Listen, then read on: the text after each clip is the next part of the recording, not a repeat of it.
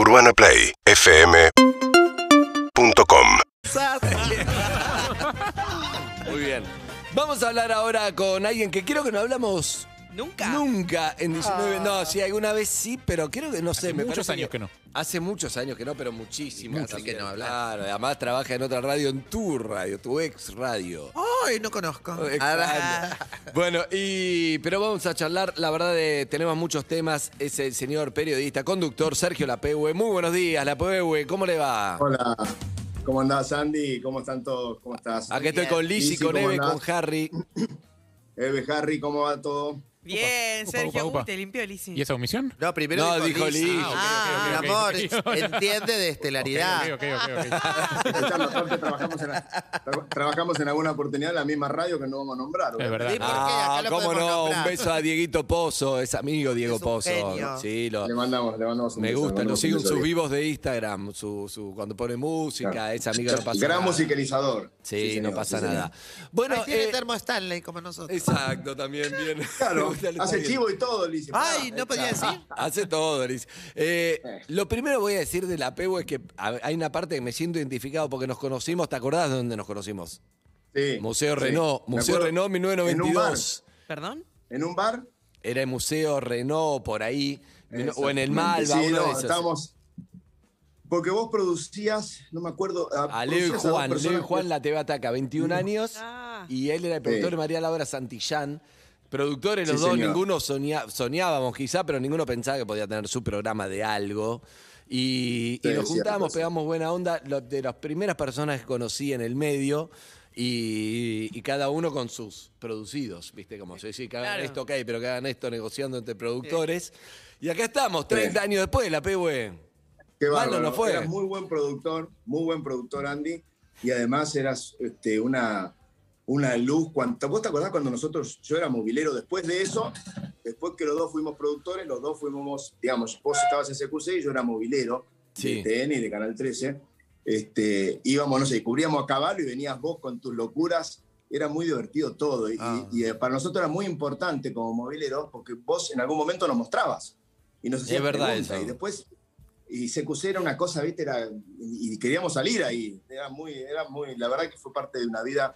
Ayer lo hablaba con mi mujer, con Bochi, y le digo, pasa que con Andy nos encon- y le conté esta historia, nos encontramos, él producía este, a, a Leo, a Leo y Juan, yo. Sí, Leo y Juan, sí, sí, sí, distintas Juan cosas. Natal era, ¿no? Correcto. Claro. Y yo con María Laura Santillán. Y la verdad que, bueno, este, me encanta verte tan bien y, y tan exitoso y la rompés los sábados, este, también la radio, obviamente. Así que me, me alegra porque los dos. Y después tuvimos una productora en común que debutó conmigo, después fue con vos, ¿no? Noelia Cesari, que ahora es dueña de una de las agencias Ahora más sí, es- sí, este, sí. tremenda, Una empresaria, una poderosa Una empresaria. de la poderosa comunicación. empresaria de Banfield, del mundo de la comunicación, dueña de medio Banfield, no, ni idea, pero La emperatriz de Banfield. la Es de emperatriz de Banfield, es de Banfield. Sí, sí, Está a claro. tres cuadras de mi casa. Ah, mi. Está a tres cuadras de mi casa. Sí. Un beso le mando. Sí, no, muy buena.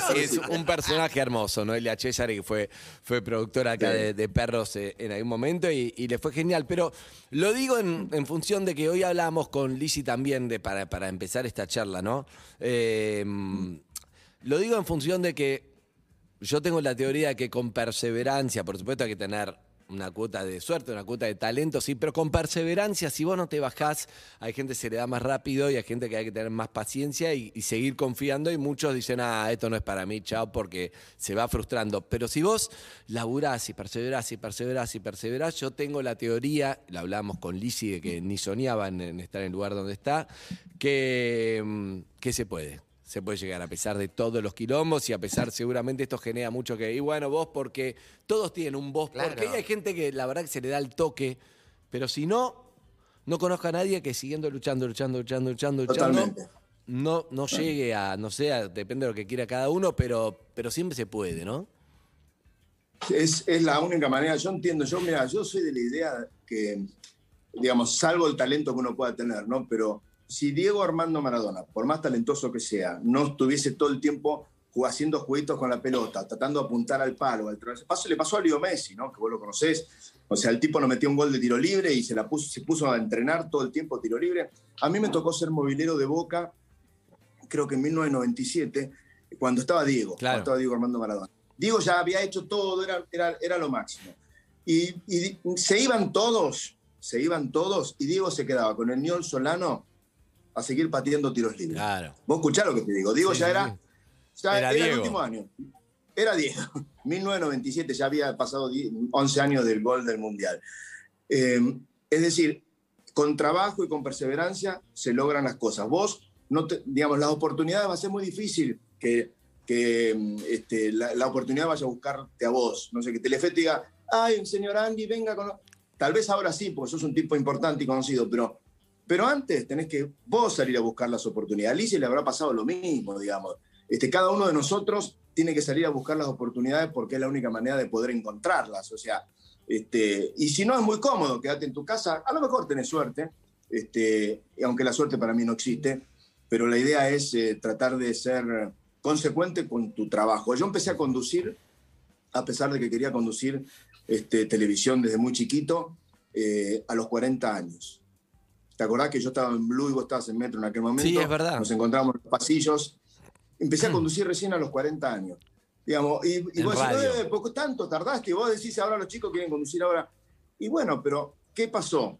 Fui siete años productor, este, fui cronista, fui movilero, es decir, lo que hice es este, tener experiencia para poder conducir. Ahora conduzco 10 horas de aire por día.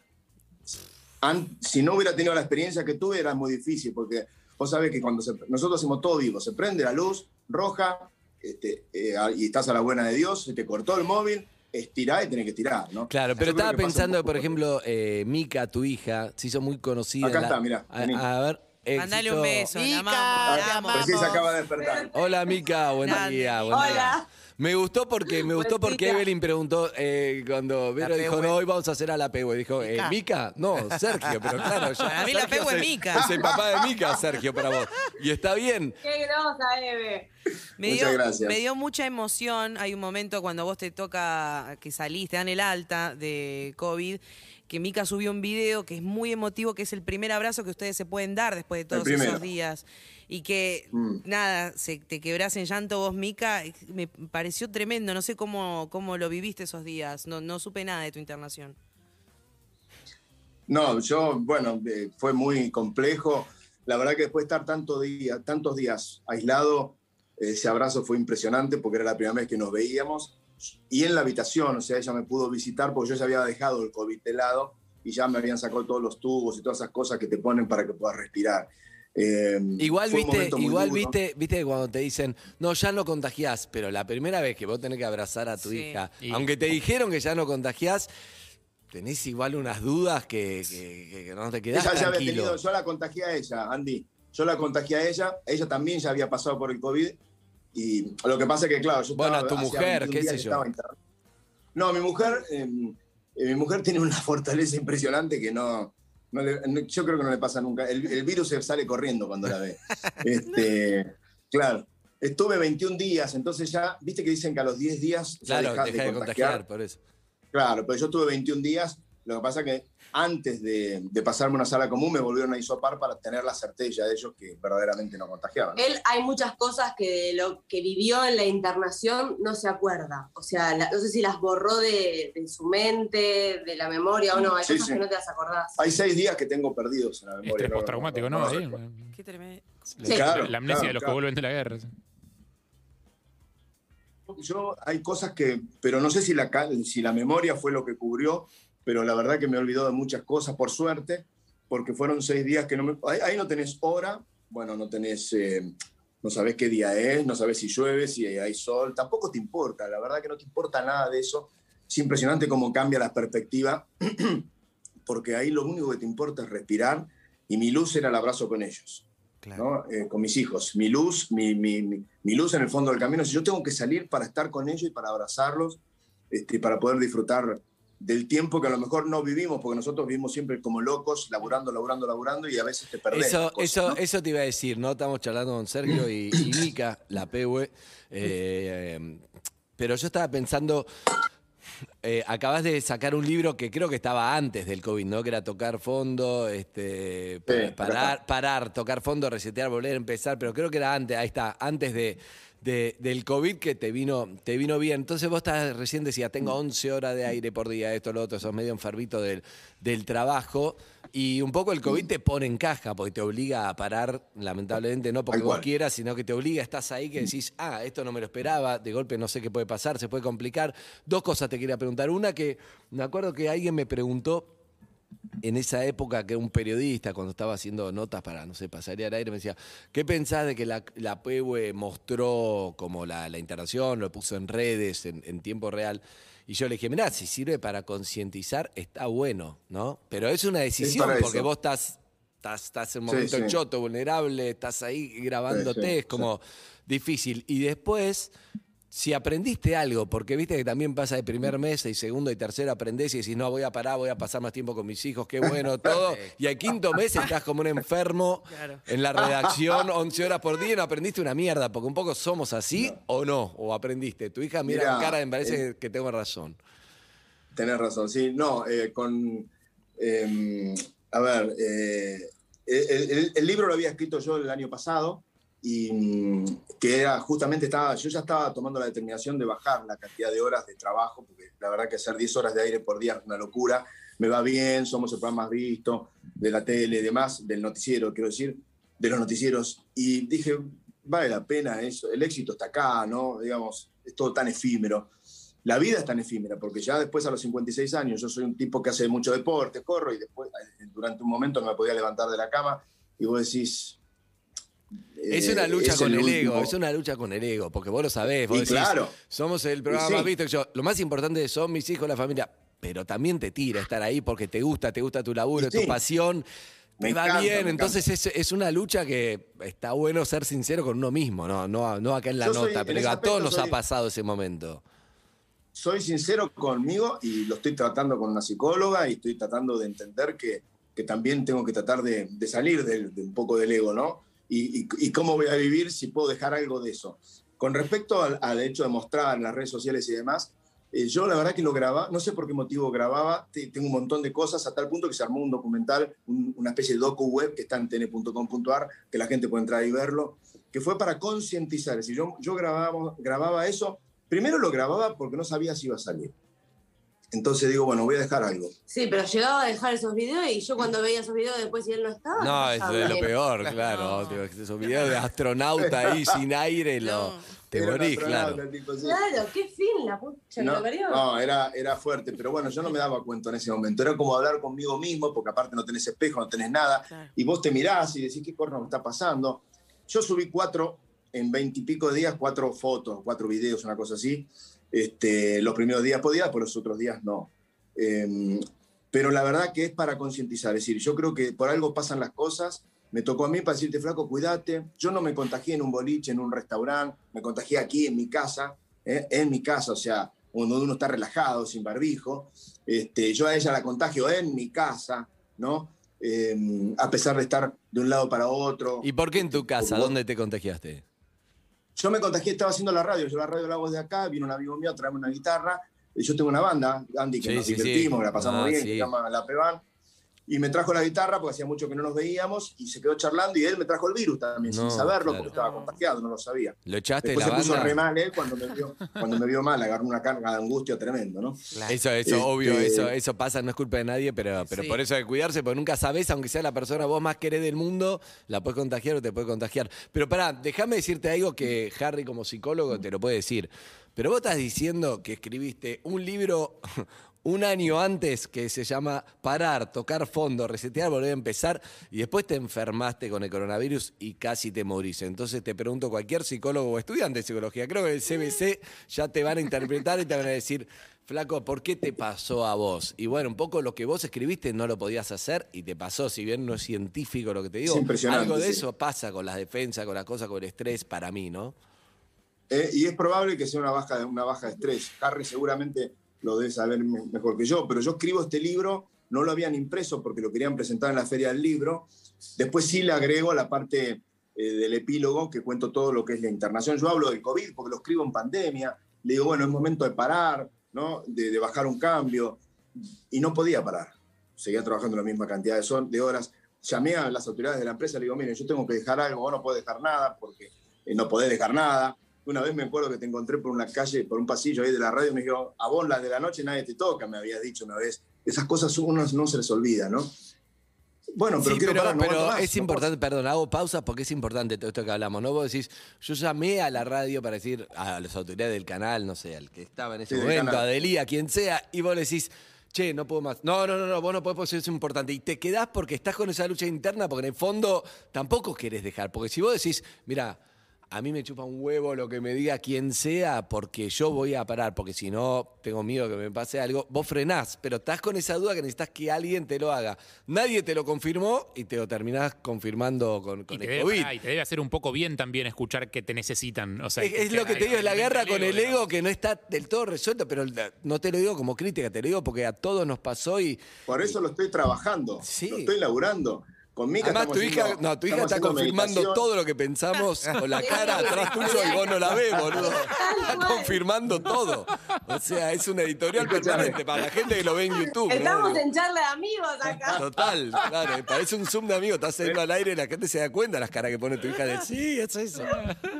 Pero para un poquito, ¿qué? ¿Estamos saliendo al aire? No, no, es una radio nueva, está empezando. Vos que haces la 100, esta es una radio humilde, tranquilo, Feriado, está empezando. 25 de Feriado no ve nadie hoy, dale. Es feriado, es feriado, no Pero es tal cual, él necesita que alguien externo tome la decisión por él, porque él no puede tomar esa, ese límite, él no puede tener ese límite por sí mismo. Claro, pero pero como te va bien, vos le estás pidiendo una decisión a alguien que gana con tu trabajo. Entonces es muy difícil que esa Claro. persona diga, mira, la verdad la estás rompiendo, pero cuídate un poco el salud, bajemos las horas. Es difícil encontrar ese tipo de jefe porque su laburo es, es rendir cuentas y vos le venís bien a eso. Sí, yo le digo eso, o sea, te tenés que cuidar vos porque los demás no te van a cuidar. a vos. Nadie. Bueno, Bueno. ya, ya empiezo. Les como- molesta. como- claro, les molesta.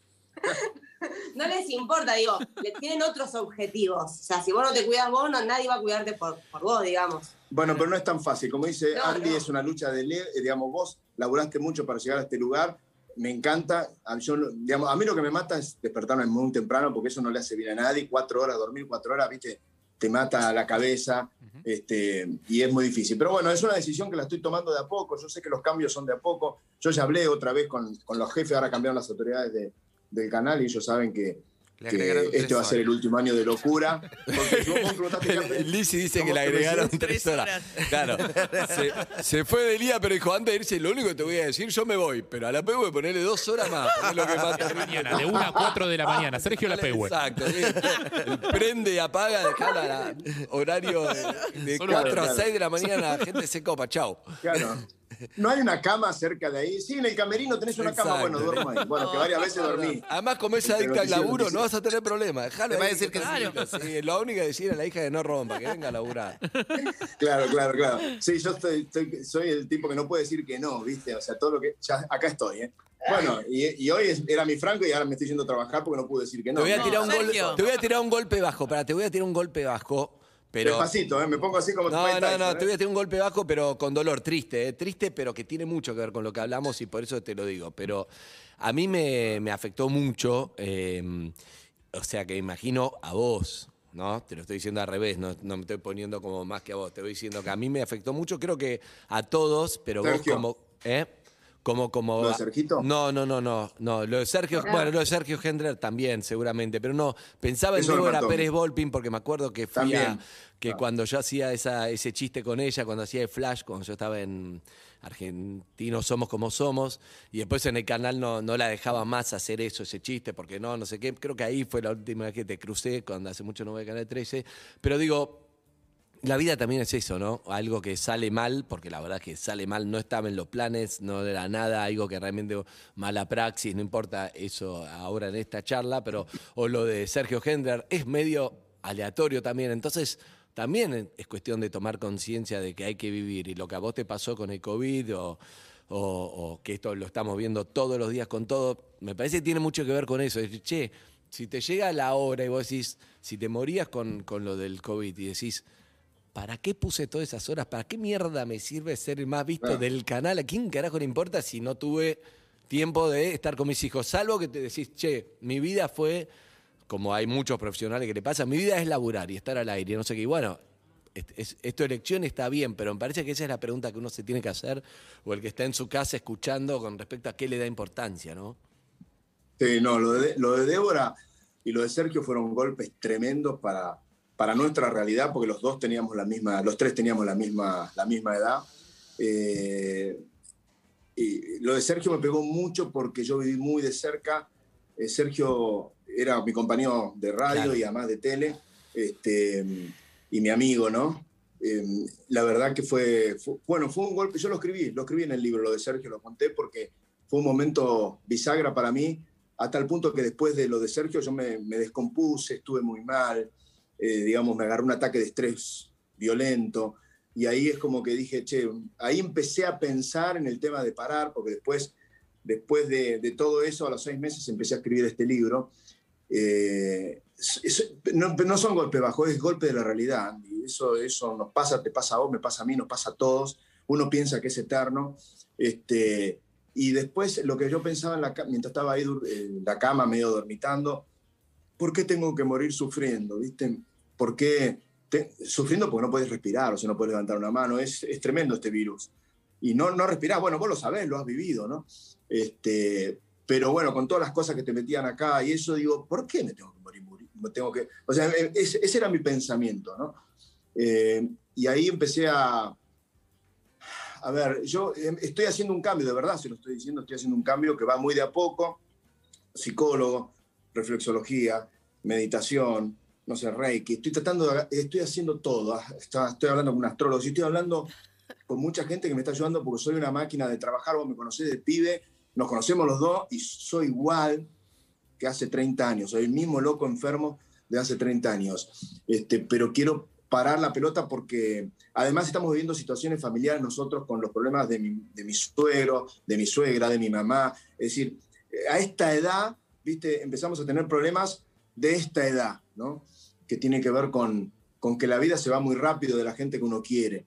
Así que estoy, estoy en ese proceso. Yo ya tomé la determinación, no voy a dejar de laburar porque esto es lo que me gusta, la verdad que esto me, me encanta, pero sí a lo mejor un poco menos, ¿no? Para, para que el camino sea mucho, mucho más placentero. Uno, digamos, para llegar rápido no hay que correr todo el tiempo.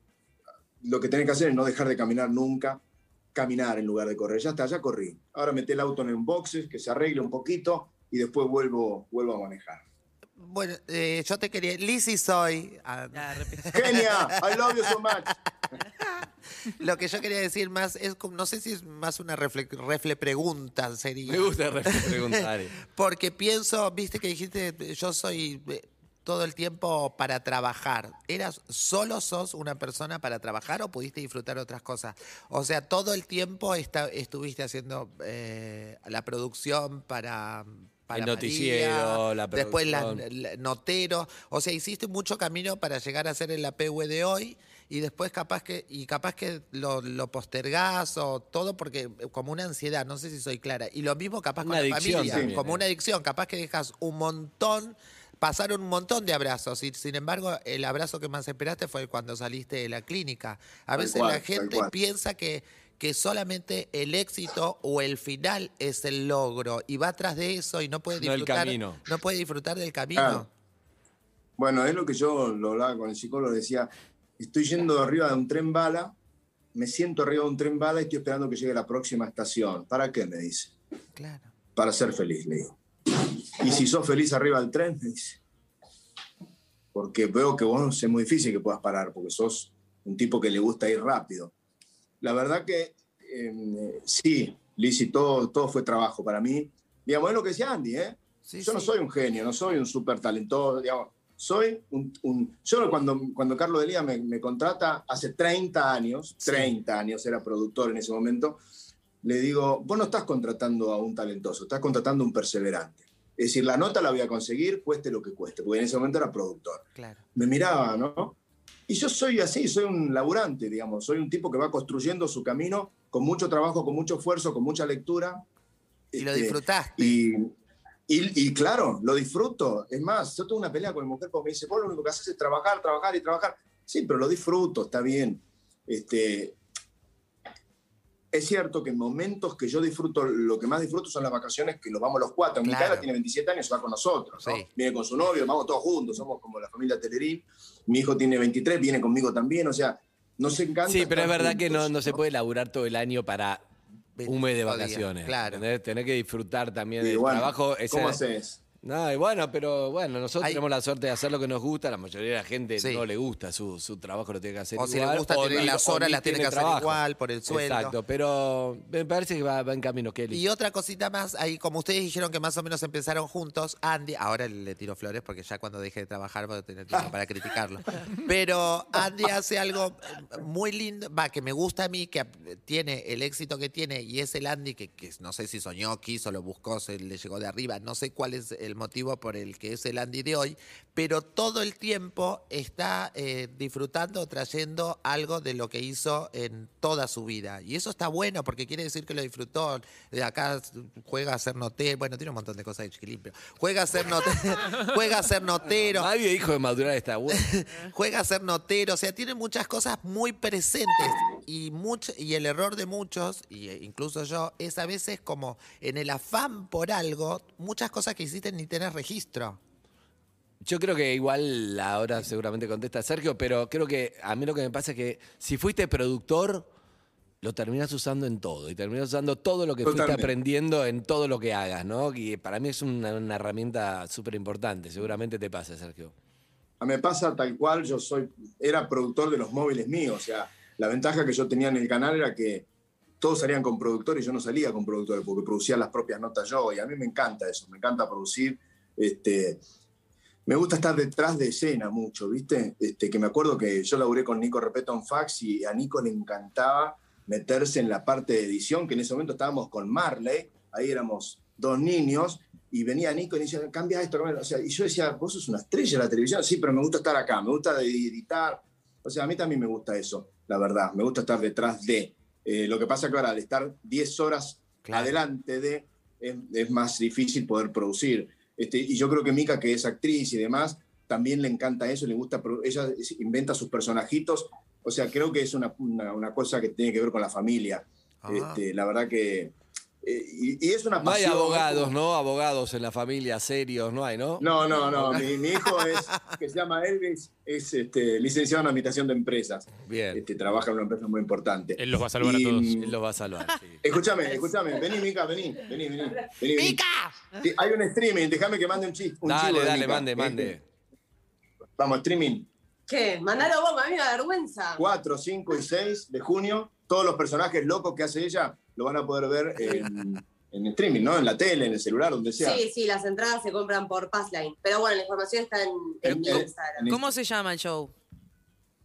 En sincro. Es, es, es mi primer unipersonal, así que estoy como muy ansiosa, nerviosa, todo, todo junto. Y va a ser la primera vez que no estés haciendo la mímica de los audios, vas a hacer material propio. No, va a ser parte, o sea, va a ser como una especie de talk show medio bizarro, onda Cupido, o sea, y le voy a buscar la sincronía a distintos audios, Amo. que hice toda una recopilación previa, Ah, ahí como bien. hubo bastante... Mucho trabajo porque tenés como 15.000 audios. Sí, sí, sí, te me llegan bastantes, bastantes audios ahí al, al celular que está en Instagram. ¿Cuándo es entonces, Eh, Mica? ¿Cuándo es? El fin de del 4, 5 y 6 de junio. Las entradas ya en están. Pueden comprarle. Es muy buena haciendo En lip sync. 4, 5 y sí. 6. Sí, sí, sí. Es muy buena. Me gusta que acabamos de entonces de hacer una nota con el papá de Mica Lapeu. Sí. Papá, una nota doble. Me gusta. Bueno, Sergio, eh, mi único consejo Gracias. para vos, eh, me encantó esta charla, mi único consejo para vos, lee tu libro como si no lo hubieras escrito vos y te va a servir. Qué genio que sos. Es cierto, ¿no? Ahora lo voy a tener que leer para ver si puedo parar. Sí, sí, No, sí, muchas gracias. Veo que no. Y seguí en terapia, no dejes, eh, que veo que hace falta. Mica, con la adicción al laburo no es fácil. Un beso, chicos, gracias. Me alegro que estén bien. Chao, chao, gracias. Beso. chao, chao, nos Hasta luego, chau, chau, chau. Bueno, eh, Sergio y Mica Lapeu, eh, linda Ay. charla de la vida, ¿no? Un poco lo que, lo que nos pasa a todos, la verdad que me sentí identificado. Creo que a mucha gente le pasa, no solamente en este medio, ¿no? Vos también sos medio workaholic, por ejemplo, y sí, me parece. ¿Del trabajo? Sí. Sí. Yo y sí. workaholic, perdón, se le dice work, que es eh, trabajo en inglés, y workaholic quedó como un término. Adicto al trabajo. Adicto al Claro. trabajo. Y quedó. Lo que sucede es que, por ejemplo, yo no soy en el sentido como explicaban ellos, no tengo interés de lo que pasa después, no me- cuando se termina, se termina, no quiero producir, no me importa cómo Sí, es está verdad. después, si Ni está las bien, si está reuniones de mal. Ni Justo las hoy tenemos reuniones una de- reunioncita, Hoy mi tenemos, amor. no, Sí. me gusta como aprendizaje, pero no me desespera. Lo que dije ya dije, no voy atrás, no lo miro, Claro. no coso, no lo edito, no, pe- Ahí vas no a pienso aprender un nada. montón, pienso- Hoy vas a va a ser larga. Hoy tengo clases ¿Tenés buen wifi? producción. Seguinos en Instagram y Twitter. Arroba Urbana Play FM.